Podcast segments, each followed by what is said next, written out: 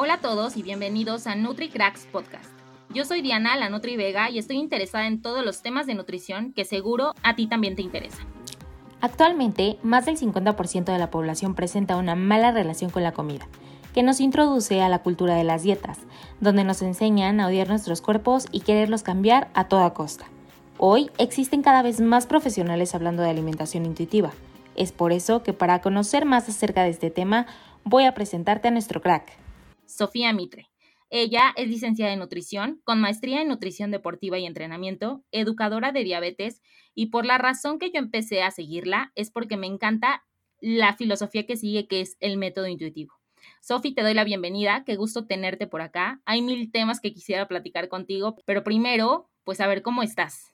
Ay, pues mil gracias por la invitación, Diana. Estoy feliz de estar aquí y estoy muy bien. Muchas gracias. Pues mira, a mí en algún momento esto fue lo que me invadió muchísimo y es en qué momento empezamos a creer que nuestro cuerpo es un problema. Creo que cambia muchísimo dependiendo de cada persona.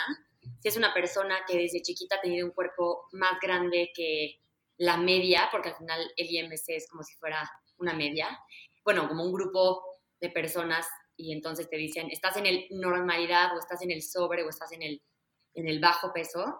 Y creo que desde ahí y desde el estigma y la discriminación que hay hacia los cuerpos gordos, pues personas desde chiquitas pueden sentirse atacadas o que tienen que cambiar o que no está bien su cuerpo, por lo que obviamente empieza a haber una desconexión.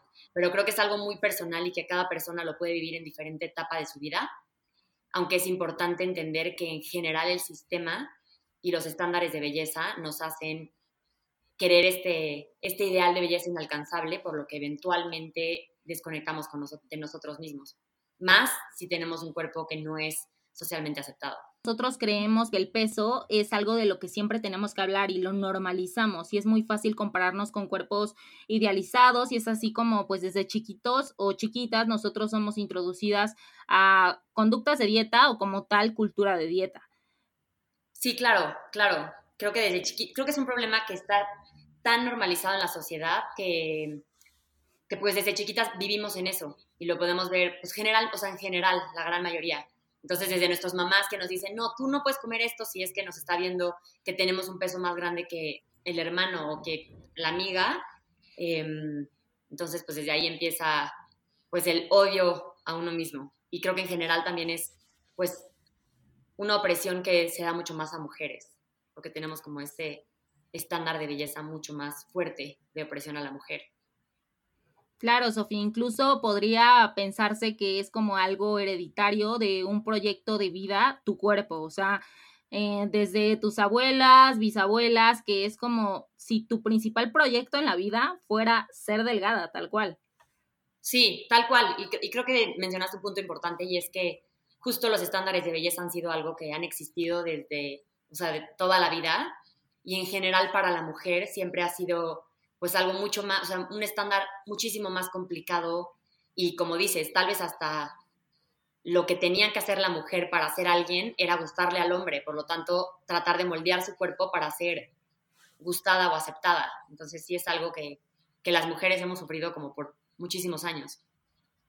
Sí, y esto también nos hace desconfiar muchísimo en nuestro cuerpo porque siempre hemos pensado que, que tal cual no podemos confiar en él porque va a engordar y me gustaría saber cómo en qué momento es realmente cuando nosotros, más allá de la niñez y la edad y el tiempo que pasa, es cómo empezamos a desconfiar de nuestro cuerpo, o sea, cuáles son los factores externos que influyen en esta desconfianza. Em, pues creo que el, el mayor problema en sí es la restricción. O sea, la restricción em, no solo calórica, más bien la restricción calórica no solo genera em, muchísimos cambios fisiológicos en el cuerpo, sino también ya se vuelve en algún punto algo que pensaríamos que es psicológico, pero viene a partir de la restricción. Y entonces ya también se vuelve una restricción psicológica, por así decirlo, pensamientos restrictivos, pero inicialmente la restricción calórica es algo que nos desconecta impresionantemente, no importa de qué tamaño sea nuestro cuerpo, o sea, si somos delgados, si tenemos un cuerpo más grande, si, no importa, eh, la restricción calórica en sí puede causar como esta, pues, esta desconexión en el cuerpo y, hacernos como, pues, pensar muchísimo en comida o estar, o tener ansiedad por comer o soñar con comida o eventualmente tener periodos de atracones o muchísimas conductas que se podrían considerar conductas de riesgo a un trastorno de la alimentación y, son causadas simplemente por, por la restricción. Creo que eso es algo súper importante. Sí, de hecho, algo que sucede mucho, incluso en, em, en algunas dietas, aparte de la restricción, es el el suprimir nuestras emociones y nuestros sentimientos respecto a la comida y entonces es como, ah, pues tal vez no es tu hambre y lo que tienes es sed, entonces toma agua, tómate un café, fúmate un cigarro, mastica un chicle y entonces nos desconectamos tal cual completamente y evitamos a toda costa el comer porque sentimos vergüenza hasta de comer. Sí, claro, o sea, la dieta creo que sería el, factor, un factor importante de la desconexión, por como dices, o sea, no, no escuchar nuestra fisiología y sentir que nuestro cerebro es el que tiene que decidir qué tanto comer en vez de nuestro cuerpo.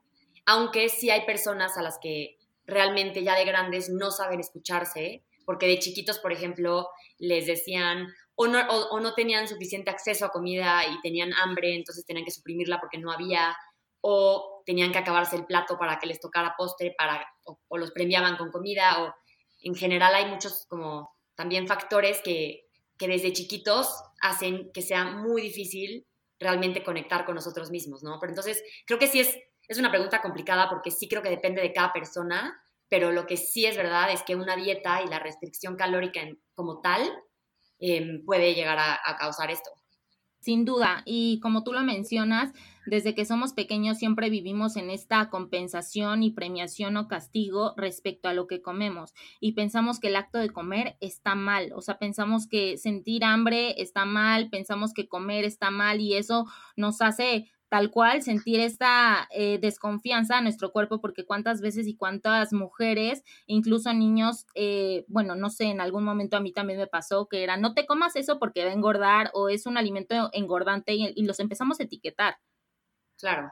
Sí, claro, desde la misma cultura de dieta viene toda esta, o sea, todas esas etiquetas a la comida que hacen que, que se vuelva muy difícil poder escucharte, porque si siempre te han dicho, o sea, de chiquito, el dulce, por ejemplo, ahorita que, que, que las mamás tienen una sobreinformación de nutrición y todo el tiempo están escuchando cosas de el azúcar los va a matar y el azúcar es adictivo y, y entonces es normal que se preocupen por sus hijos y entonces les van a decir, no, pues no puedes comer este dulce porque es veneno, por ejemplo.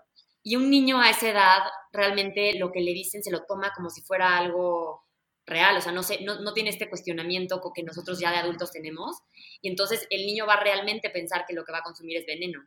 Entonces ya además está haciendo un acto que le gusta, pero piensa que está mal. Y eso para, hasta para la, autoestima de un niño puede ser, o sea, algo que que le va a afectar para toda la vida. Claro, incluso las dietas de moda, algunas conductas alimentarias alteradas desde la niñez, como tú ahorita lo estás mencionando, trastornos alimentarios generados por esto, en todos los aspectos de la vida de una persona son bastante dañinos, o sea, pueden afectar demasiado a una persona y creo que todos estamos expuestos a esto porque como tú dices, o sea, sí tenemos mucha información, pero muchas veces no sabemos o la tomamos de acuerdo a nuestra conveniencia. Y entonces juntamos todo lo, todas las metodologías pensando cuál es la mejor.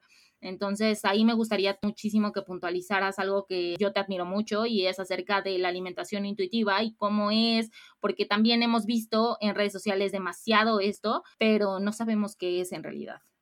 Claro, pues mira, yo no me, yo no me autopongo como solamente alimentación intuitiva, porque creo que lo más importante es la conexión. O sea, como ver al, paciente como un individuo y escuchar su historia y ver si está listo para hacer alimentación intuitiva, que básicamente, primero que nada, clarificar que no es un método para pérdida de peso, em, es un método para como tener paz con la comida y tener conexión con, con, tu cuerpo para poder comer a partir de lo que tu cuerpo te pide. Em, es, es, como algo que pareciera que es nuevo, pero realmente fue como creado por dos autoras, Evelyn Tribole y Elise Resch, desde los años 90, desde el 95 por ahí. Y tiene como diferentes principios de alimentación intuitiva. Y si quieres los menciono.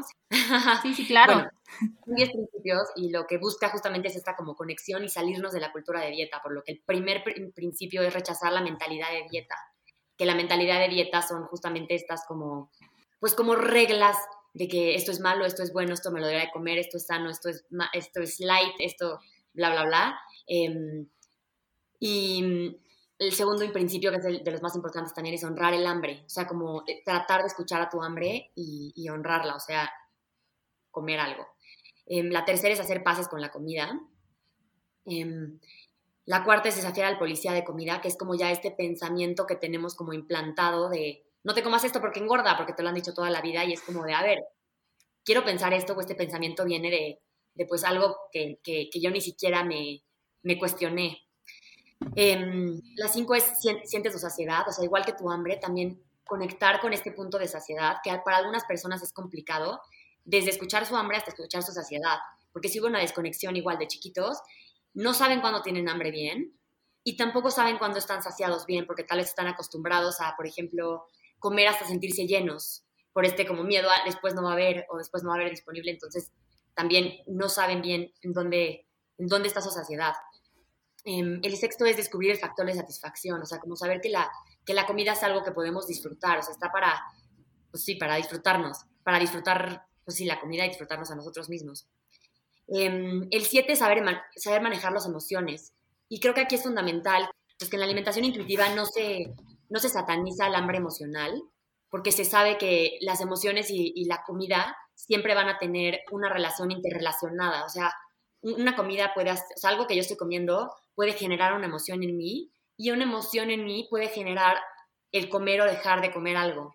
Entonces, no es algo malo. Simplemente aquí lo que nos dice es como no sean como si tuviéramos una caja de herramientas, que la comida no sea nuestra única herramienta para manejar nuestras emociones. Entonces, que yo diga, pues hoy estoy triste, sí quiero el chocolate, hoy estoy triste, sí quiero llorar.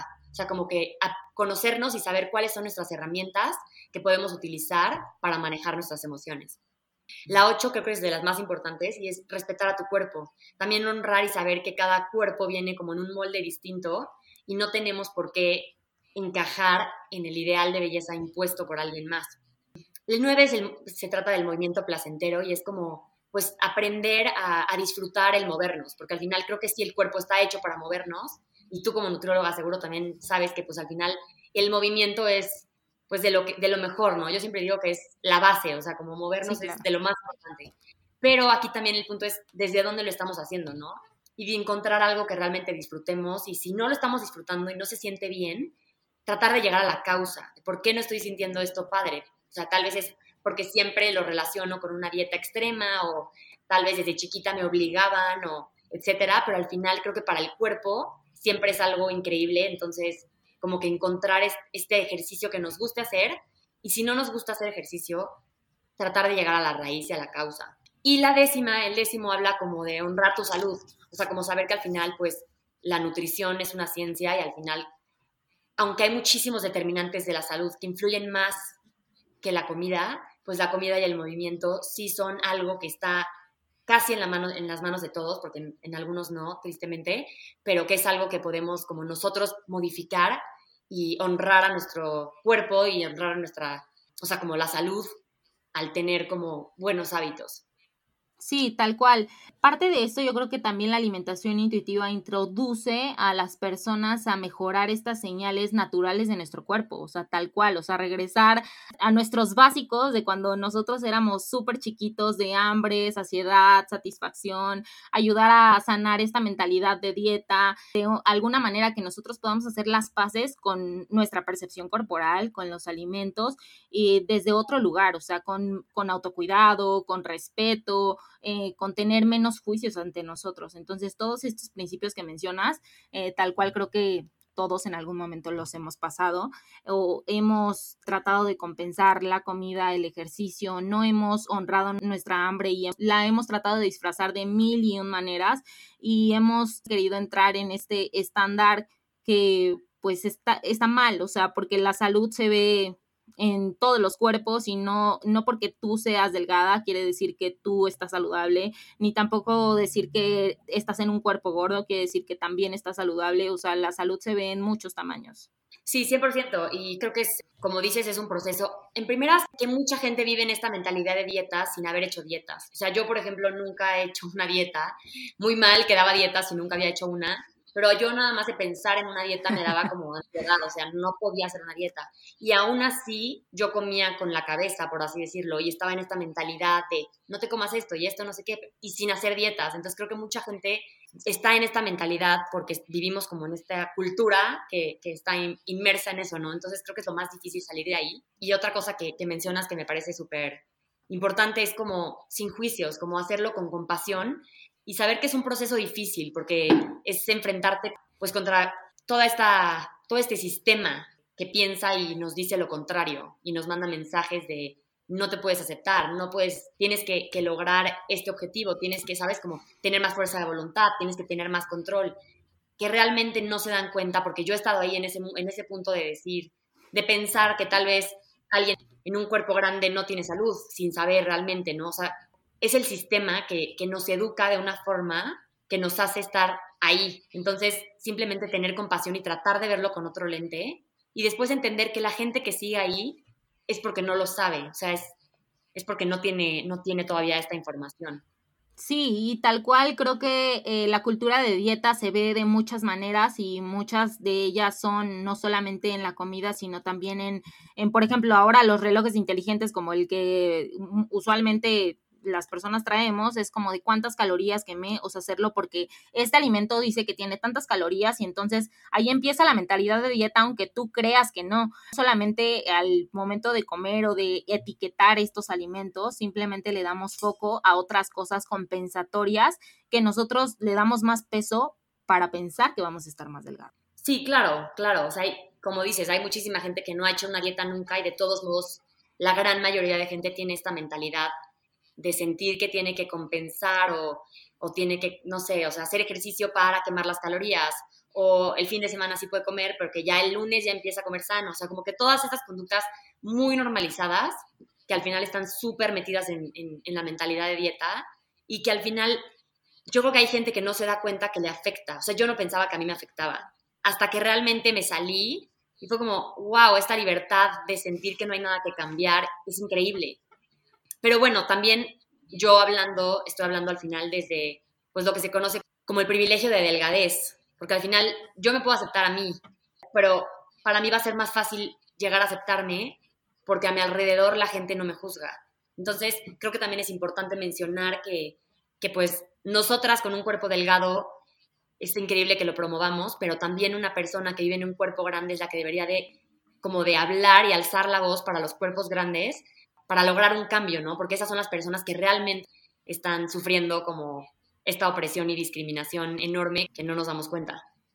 Sí, y sin duda algo que yo platicaba hoy justo con una de mis pacientes es que pues eh, las personas en los cuerpos grandes sin duda sufren y más porque no solo de bullying, o sea, como una persona puede empezar a amarse desde otro lugar o hacer ejercicio desde otro lugar cuando tú vas a las tiendas y no hay ropa para esas personas o simplemente se acercan a un lugar para hacer ejercicio y las juzgan y las molestan. O sea, realmente cómo tú puedes crear un ambiente favorable en ese ambiente tan lleno de críticas, de juicios, de bullying, o sea, realmente es muy difícil. O sea, te decía que me gustaba mucho que puntualizaras esos temas porque no es como de mañana ya amanecí y ya estoy no pensando en la cultura de dieta, ya voy a aplicar la alimentación intuitiva y demás. O sea, es un camino bien difícil porque es tal cual, echarte un clavado en ti misma y empezar a reconocer e identificar cosas que tú no hacías. O sea, porque usualmente crecemos con mi cuerpo aparte y mi cabeza aparte. Y entonces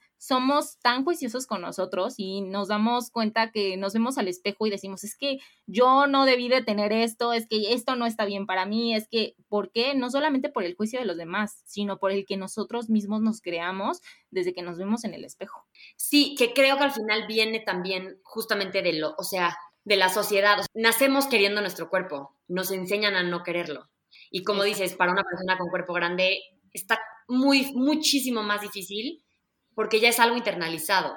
O sea, es algo que no solamente lo, vive internamente esa persona cuando se ve, también su familia se lo dice, también sus amigos se lo dicen, también el gobierno se lo dice, el mundo entero te dice que está en contra de ti. Entonces es casi imposible, o sea, es muy difícil y admiro mucho a las personas que realmente logran de salirse de, de esto y, y como dices, es un proceso al final para quien sea, porque todo el mundo viva en el cuerpo que viva, puede estar incómodo en ese cuerpo, ¿no? Entonces eso también es importante mencionar. Y creo que es un paso importantísimo el primero hacer las paces con tu cuerpo, porque si no va a seguir ganándote este pensamiento de sentir que necesitas un cambio. Y muchas veces el, pues el hacer las paces viene como con un cierto duelo de, ok, pues tal vez nunca va a ser el cuerpo que me han prometido toda la vida, ¿no? O que yo tenía esta imagen de que cuando llegara a eso iba a ser feliz o cuando llegara a eso iba a obtener algo en específico.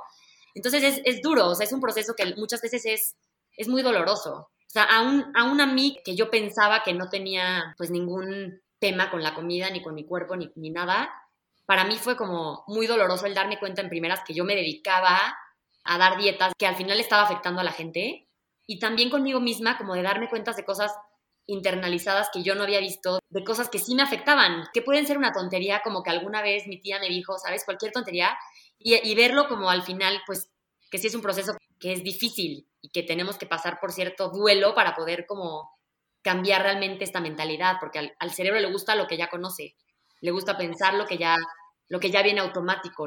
Entonces es complicado porque además muchas veces es como una lucha contra ti misma, como contra tus propios pensamientos que, que siguen siendo los pensamientos de antes, pero tú ya no los quieres tener porque sabes que no te dan paz, pero siguen llegando. Entonces es como aprender a soltar y aprender a entender por qué están llegando en vez de pelear contra ellos, para poder crear unos nuevos pensamientos desde ti, desde lo que tú buscas, desde lo que tú crees. Sí, totalmente. Creo que eso que acabas de mencionar tiene muchísimo valor. A mí, como te lo mencionaba desde que charlamos por mensajito, yo empecé a hacerlo porque pues yo sufrí de dismorfia corporal y fue algo que me ayudó mucho en el proceso y como tú dices, es un duelo, es bastante difícil porque a fin de cuentas el tratar de conocerte, o sea, da miedo. Hay un momento donde da miedo y pensar en que tienes que cambiar ciertas cosas no es algo fácil. Para muchos puede parecerlo así, pero no, no lo es y darte cuenta que la comida es comida y que simplemente no va a afectar y que tienes que empezar a conectar contigo misma, que tienes que conocerte, que tienes que darte la oportunidad de conectar todo el tiempo contigo, de ser auténtica, de tomar la comida como libertad. ¿Sabes qué? A mí la alimentación intuitiva se me hace como un término de comer con libertad. Y no hablo de la libertad de cómete todas las donas que quieras, no. O sea, hablo desde una autocompasión completamente diferente. Sí, creo que, bueno, primero también, o sea, como me gustaría mencionar que para muchas personas es imposible empezar con alimentación intuitiva. Como alguien que tiene un trastorno de la conducta alimentaria, tiene que ser muy poco a poco y acompañado de un experto en, trastornos de la alimentación. O para personas que han vivido, que su cuerpo ha vivido trauma como tal, también es más complicado y, a veces hasta imposible de llegar ahí. Entonces creo que lo principal es como pedir ayuda a un profesional que sepa cómo manejarlo y probablemente en muchos casos unido a un psicólogo. Y por otro lado, lo que mencionas de, esta como libertad de comida, yo como lo veo es como, sí te puedes permitir lo que tú quieras, pero cuando realmente estás conectado, realmente no se te antoja comerte cinco pizzas porque te sienta mal. Entonces es como, sí, claro que te puedes comer diez pizzas, pero igual que cuando estás conectado y ves igual a una pizza que a una ensalada y a los dos te los permites, probablemente empieza, bueno, no probablemente, lo que empieza a pasar es que empiezas a elegir realmente el que quieres en el momento. Y entonces, o sea, esta como capacidad de elección que no está viniendo desde tu cerebro diciéndote no te comas la pizza, sino desde adentro diciendo, mira, qué chistoso, ya con, dos rebanadas me siento bien, ya no necesito una tercera, es lo que realmente te hace llegar a hábitos saludables. O sea, desde, desde el permitirte lo que tú quieras, ver cómo tu cuerpo sí tiene la capacidad de autorregularse y de saber qué tanto es tantito. Bueno, en, en muchos casos, porque también hay algunas problemas hormonales que pudieran hacerlo más complicado por el hecho de, que haya, pues, no sé, problemas de insulina o que a veces es más complicado a una persona escuchar su hambre porque tiene más hambre o así. O sea, entonces creo que también es importante ver que cada caso es un mundo. Yo por eso no solo digo alimentación intuitiva y es como de, quiero lograr eso y intentar llegar a eso, pero a veces toma mucho tiempo. Claro, toma mucho tiempo y algo que mencionas y yo les hago mucho hincapié también a mis pacientes es esta parte de la restricción, o sea, a mí me pasa con mis pacientes, es como, quieres comerte la dona, realmente disfrútala, o sea, no tienes por qué sentir culpa por habértela comido o las galletas y entonces sucede que cuando empiezan a, a tratarlo es como de Diana, es que ya ni siquiera de verdad se me antoja, o sea, se me antojaba porque tenía una restricción y yo pensaba que ese alimento era completamente malo y entonces lo etiqueté por mucho tiempo y entonces ahora ya puedo elegir con conciencia que ahora sí se me antoja la ensalada y no porque a lo mejor tú me hayas dicho que los vegetales son buenos, simplemente de verdad se me antoja, porque ya aprendes a elegir desde otro lugar, lo haces de una forma muchísimo más consciente y no solamente por el pensar que quieres hacer la dieta porque quieres bajar de peso. Sí, claro, 100%. Y otra de las cosas también que me gustaría platicar contigo es cómo regresar a estos básicos o cómo es que nacemos nosotros así. O sea, nosotros no nacimos preocupándonos en nuestra panza, ni en, ni en nuestros glúteos, ni en nada de eso. O sea, realmente nosotros no nacimos así como tú dijiste, mm, lo aprendemos y lo aprendemos gracias a esta cultura de dieta, pero como un bebé tal cual, o sea, cuando él tiene hambre, su mamá lo amamanta y es como, ya me llené, muchas gracias y no vuelve a comer.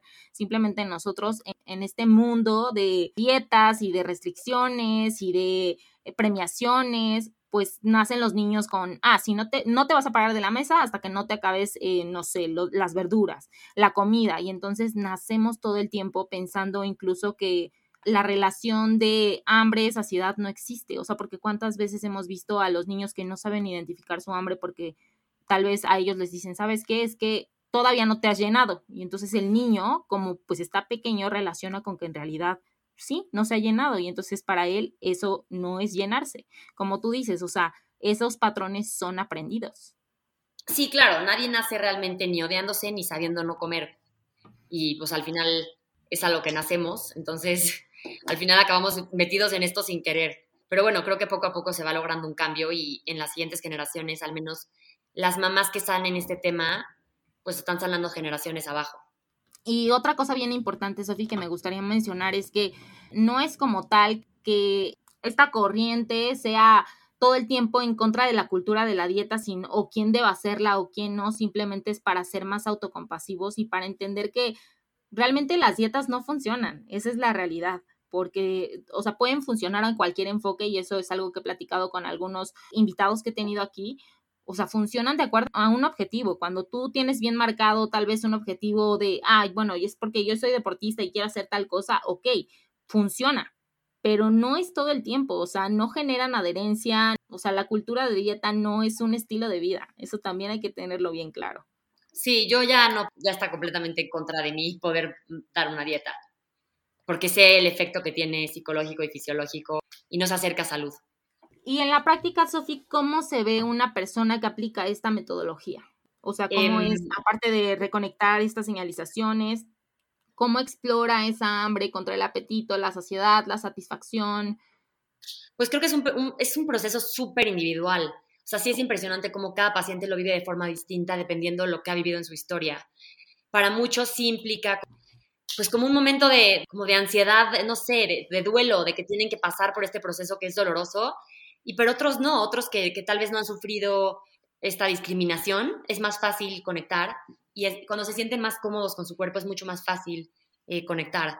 Pero sí creo que se ve diferente en cada paciente y también creo que es importante mencionar que al final la nutrición es una ciencia, ¿no? Entonces, si tienen cierta patología, si tienen, no sé, cierta restricción alimentaria como tal, de que soy alérgico a tal, claro que al final se pueden seguir aplicando estas bases aún haciendo una alimentación intuitiva. O hay estrategias fáciles de implementar, como pues sí, sí vale la pena que tengas el meal prep, que prepares comida para no tener ni siquiera que pensar en qué vas a comer y sabes que tienes el refri con esto, esto y esto. Y a partir, de todos modos puedes elegir, quiero uno, quiero dos o quiero tres, pero te las haces fácil. O sea, como que hay ciertas cosas de la cultura de dieta que al final creo que son una, una estrategia que se pudiera implementar con alimentación intuitiva siempre y cuando no haya esta restricción, que pueden ayudarnos.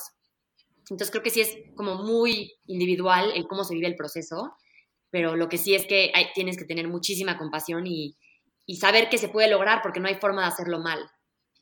Y algo que tú mencionabas y creo que tiene mucho valor es que siempre tienes que acercarte a un profesional, o sea, no es que no lo puedas hacer solo, pero como es un proceso realmente doloroso, siempre eh, lo más recomendable siempre es hacerlo pues con un profesional que tenga este acompañamiento y que pueda entenderte y sea empático respecto a todas estas emociones que tú vas a sentir, porque a fin de cuentas el conectarte contigo mismo es sacar a relucir todas estas emociones que nosotros tenemos y que muchas veces no somos capaces de ver y que tratamos de disfrazarlas con mil y un cosas. Entonces, qué bueno que lo mencionas.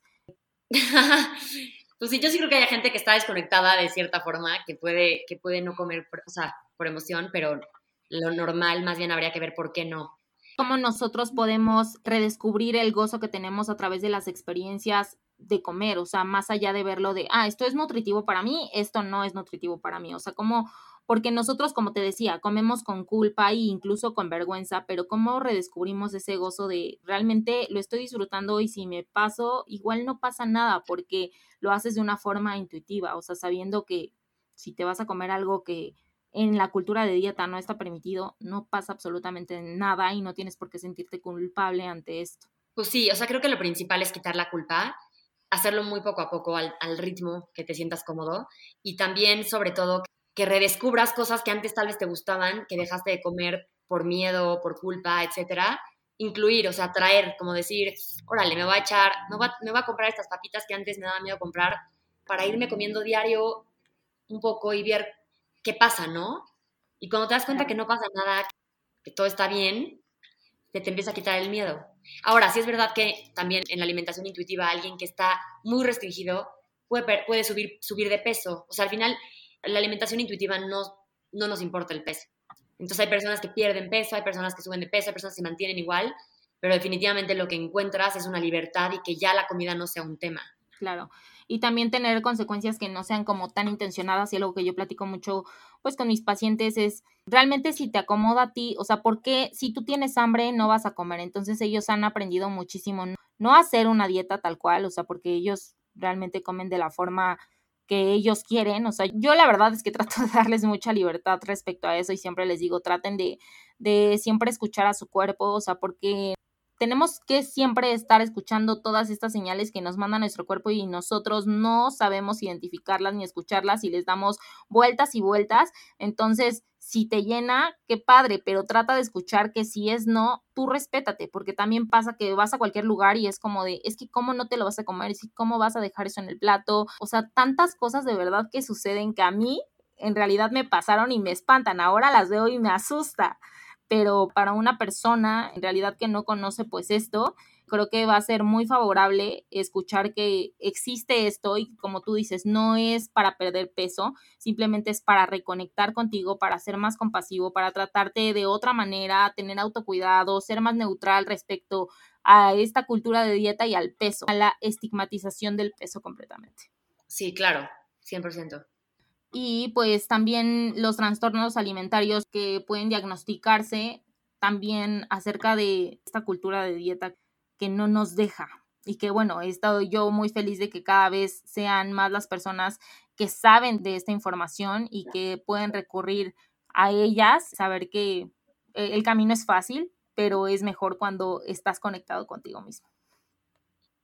Sí, claro, sin duda.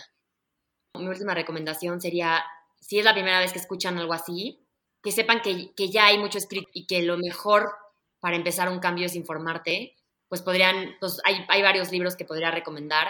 Lo malo es que la mayoría están en inglés, pero uno en español que me gusta se llama Mímate, ama tu cuerpo. En inglés se llama Body Kindness. Obviamente el de Intuitive Eating.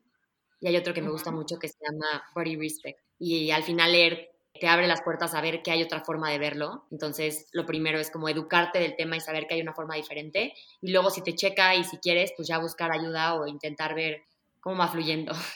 Sofi, me encanta que hagas todo esto paso a paso porque como lo vuelvo a mencionar, no es que escuches este episodio y al otro día quieras aplicar este método intuitivo, no. O sea, yo creo que escuchándolo te vas a dar cuenta que es un proceso largo, no tan fácil, a veces incómodo, pero lo más importante es tratar de entender cómo no vas a estar flotando todo el tiempo tu cabeza en algo que es doloroso para ti, en la cultura de dieta, en todos estos estigmas sociales, en el crecimiento que nosotros tenemos y que se apodera de nuestra cabeza todo el tiempo pensando que nuestro cuerpo o algo que es de nosotros está mal. Entonces, pues no me queda más que agradecerte, Sofi, por toda esta información. Estoy de verdad muy, muy agradecida por esta charla que se me fue súper rápido, muy amena, por cierto. Y pues si nos puedes mencionar tus redes sociales, la información aparte que difundes, que tu contenido a mí me encanta, entonces si nos puedes dar tus redes sociales y demás para que la gente también esté informada de ti. Claro, pues primero, que nada, muchísimas gracias por la invitación. También me encantó platicar. Me pueden encontrar en Instagram como guion bajo sofía.mitre guion bajo.